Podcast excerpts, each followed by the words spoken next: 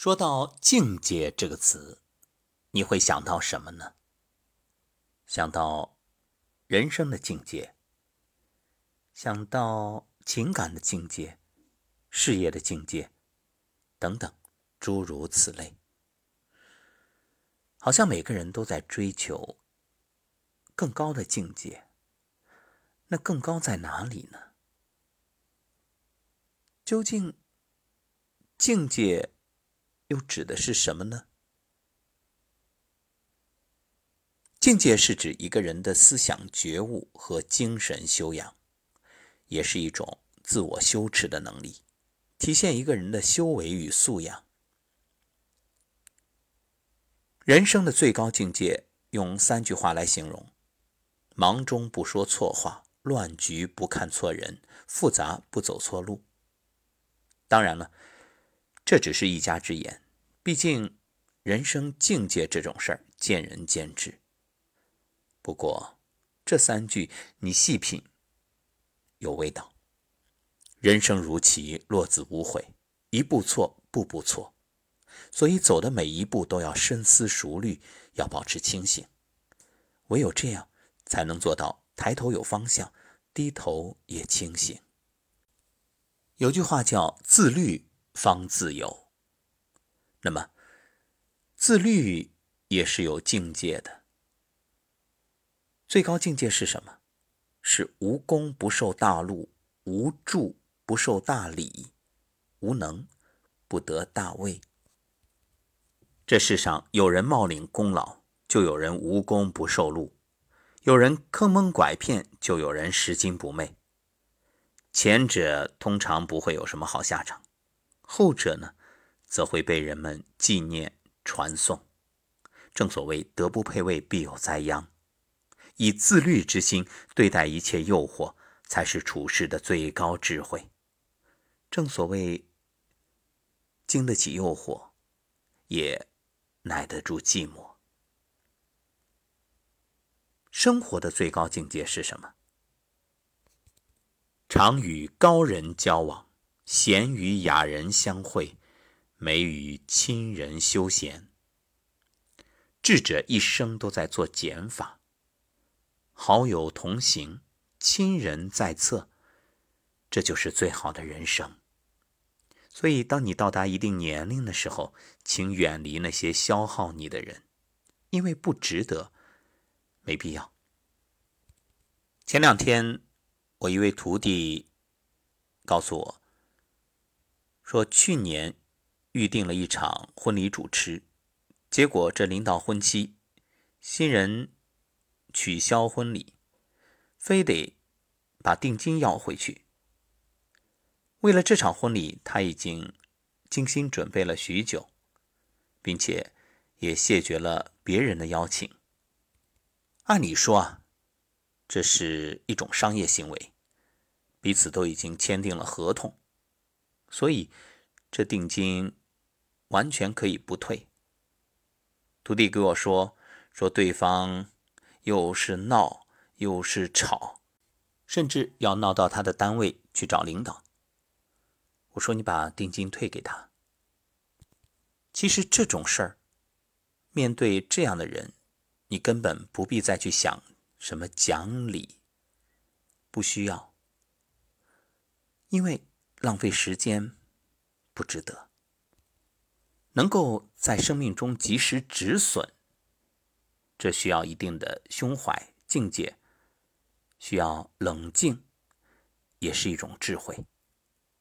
知止，不用想着去一争长短，在论理，他根本就不是讲理的人，你给他论什么理呀？为什么在遇到？这种纠纷的时候，总是好人吃亏呢。其实想想也不难理解，因为好人有种种限制是不能突破的，有各种规矩是要遵守的。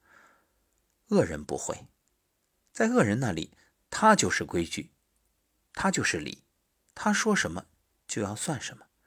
那这样的时候，你有必要去纠缠吗？没必要，因为教育他不是你的事儿，那是社会的事儿。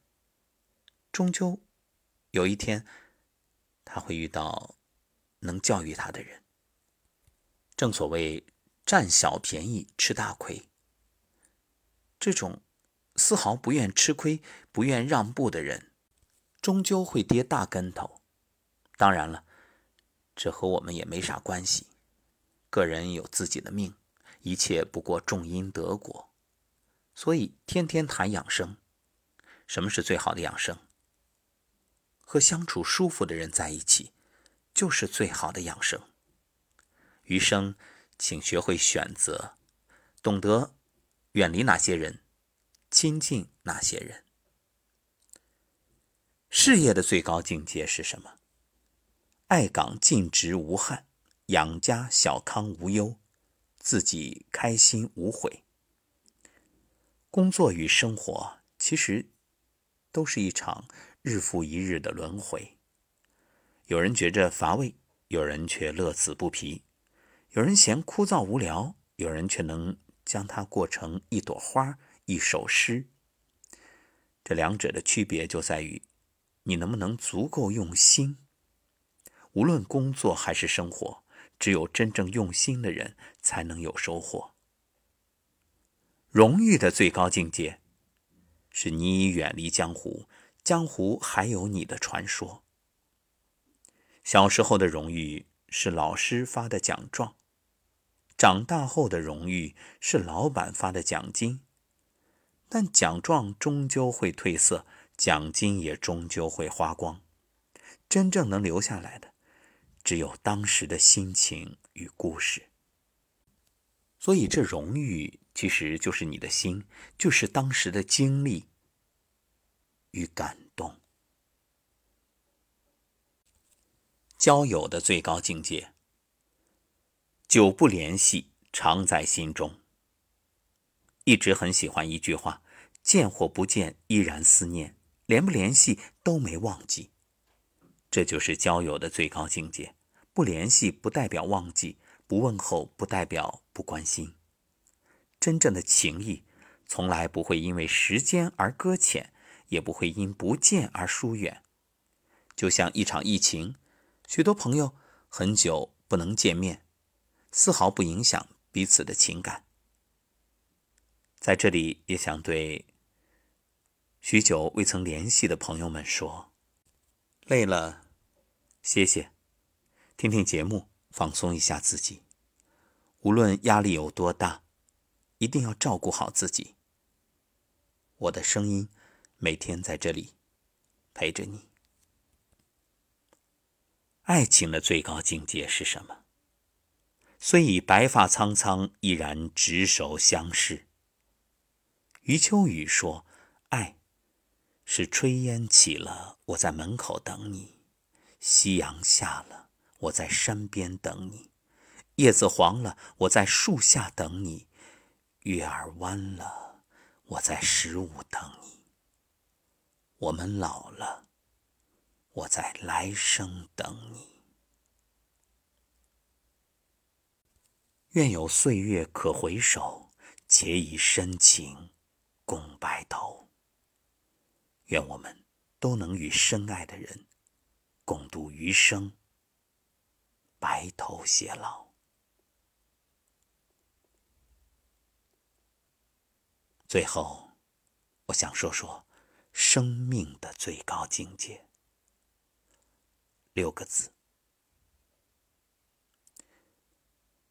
不是曾经说过的“前半生不要怕，后半生不要悔”，而是。哭着来，笑着走。最初来到这个世界，是因为不得不来；最终离开这个世界，是因为不得不走。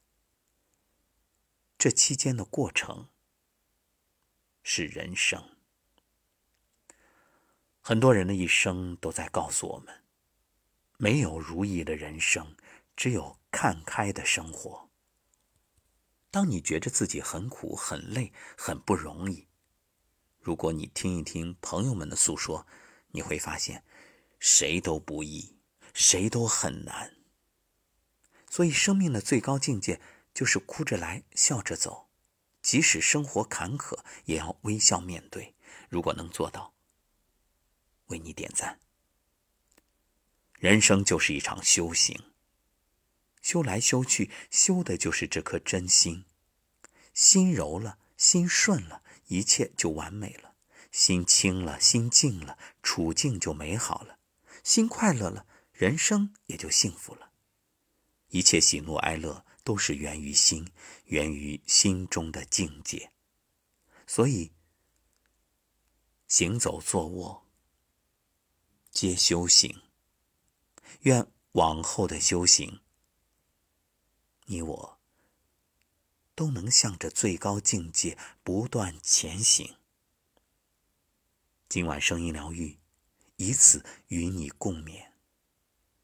晚安。